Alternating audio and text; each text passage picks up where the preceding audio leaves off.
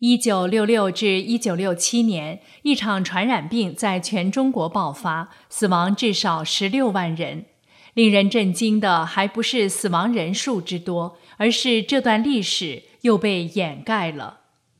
流脑全称流行性脑脊髓膜炎，是细菌感染导致的化脓性脑膜炎，易感者是青少年。它通过飞沫传播，传染性强。发病率与死亡率都非常高。一九六六年时，中国流脑病死率为百分之一点一，到一九六七年初即高达百分之四点零四。一九六七年春，流脑病死率竟高达百分之五点四九。为什么呢？这完全是中国政治运动引发的大规模传染疫病。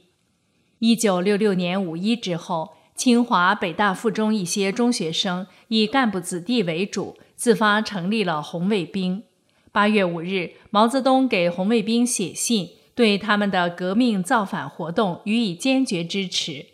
中央文革很快表态，支持全国各地的学生到北京交流革命经验，支持北京学生到各地革命串联。八月十八日，在周恩来的安排下。毛泽东在天安门广场检阅几十万红卫兵及师生民众之后，北京一些红卫兵走出北京，到全国各城市宣传、鼓动造反。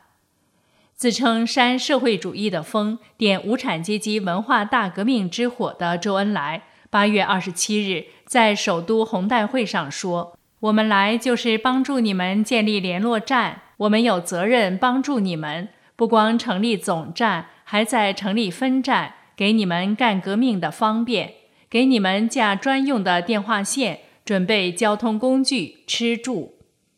九月五日，国务院通知，要求组织外地师生来京参观学习，开展文化大革命，规定交通一律免费。十二月十五日，中共提出组织学生下乡串联，于是北京等地红卫兵到各地鼓动造反。各地也到北京学习，他们还去延安、井冈山、瑞金、韶山等中共盘踞过的地方参观。运动风潮迅速推广到农村，席卷了全国。中国出现了一九四九年以来第一次人口集中大流动。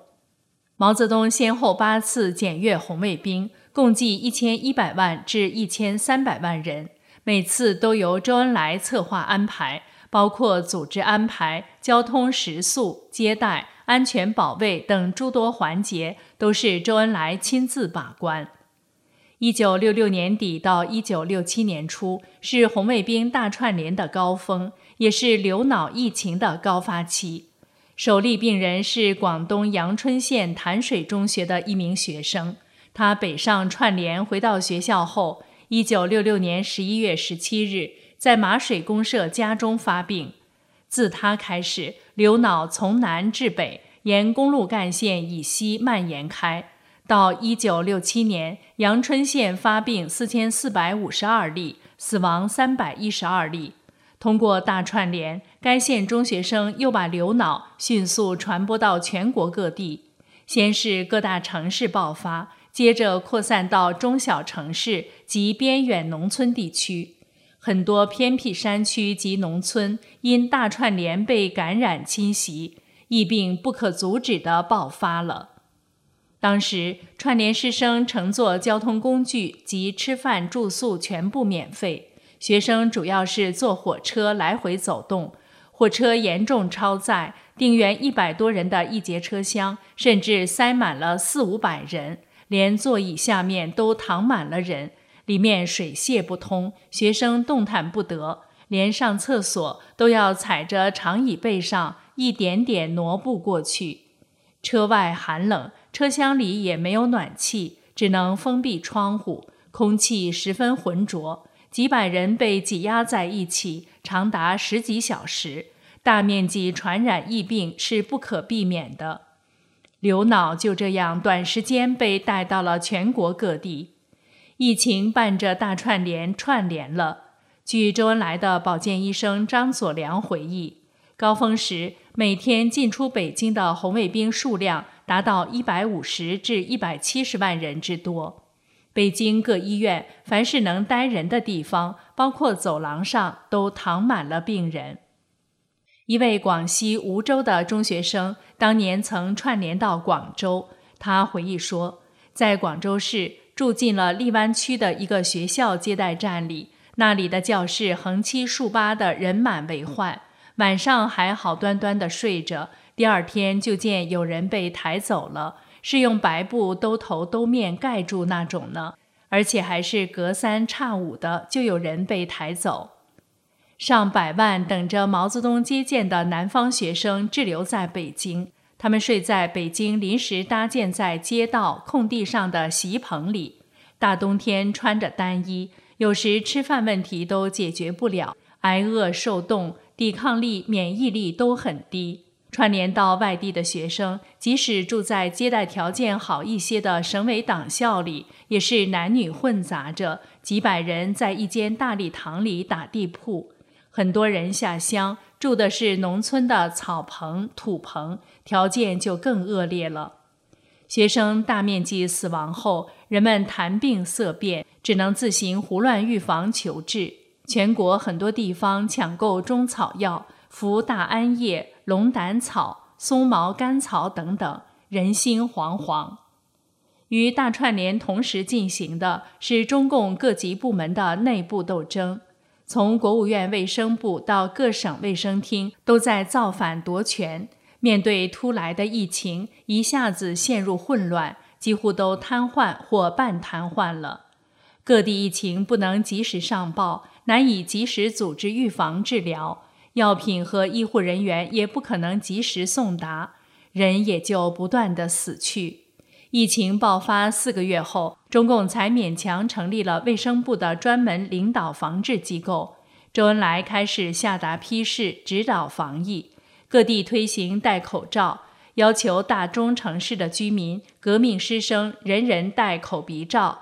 戴口鼻罩比吃预防药效果好得多。但口罩严重不足，如广东恩平县尽了很大努力，才供应出十万个口罩，只能满足当地三分之一的人口。很多民众不得不用旧布自己做口罩。一九六七年二三月，中共发布停止长途步行串联的通知，取消原定春暖后进行大串联的计划，大串联终于停止了。大串联时的流脑疫情已经扩展到全国二十三个省市自治区，染疫的青少年高达三百零四点四万，死亡人数十六点七万。仅广东省发病的就有十九万五千七百四十五人，病死一万零七百七十人；辽宁发病者有五万一千九百三十一人，死亡三千零一十三人。绍兴共发病两万九千一百一十八例，死亡一千零四十人。专业研究者认为，有的地方偏僻闭塞，死亡实际数字要比统计的多一些。一九六九年，中国试图研究无毒活疫苗，未获成功。到了七十年代，流脑发病率才趋于下降。二零一一年，中共称基本控制了流脑。因流脑而患后遗症的人很少能痊愈，常见的有耳聋、失明、神经麻痹，甚至瘫痪、弱智或精神异常。那个年代说谁谁流脑，竟成了脑子有问题的俗语。老百姓把流脑叫成脑膜炎，如果说谁不开窍，就说是得了脑膜炎了。超过三百万人感染，十六万人死亡，在这抽象的数字下面，有多少个家庭的绝望与悲伤，也都被掩盖在历史中了。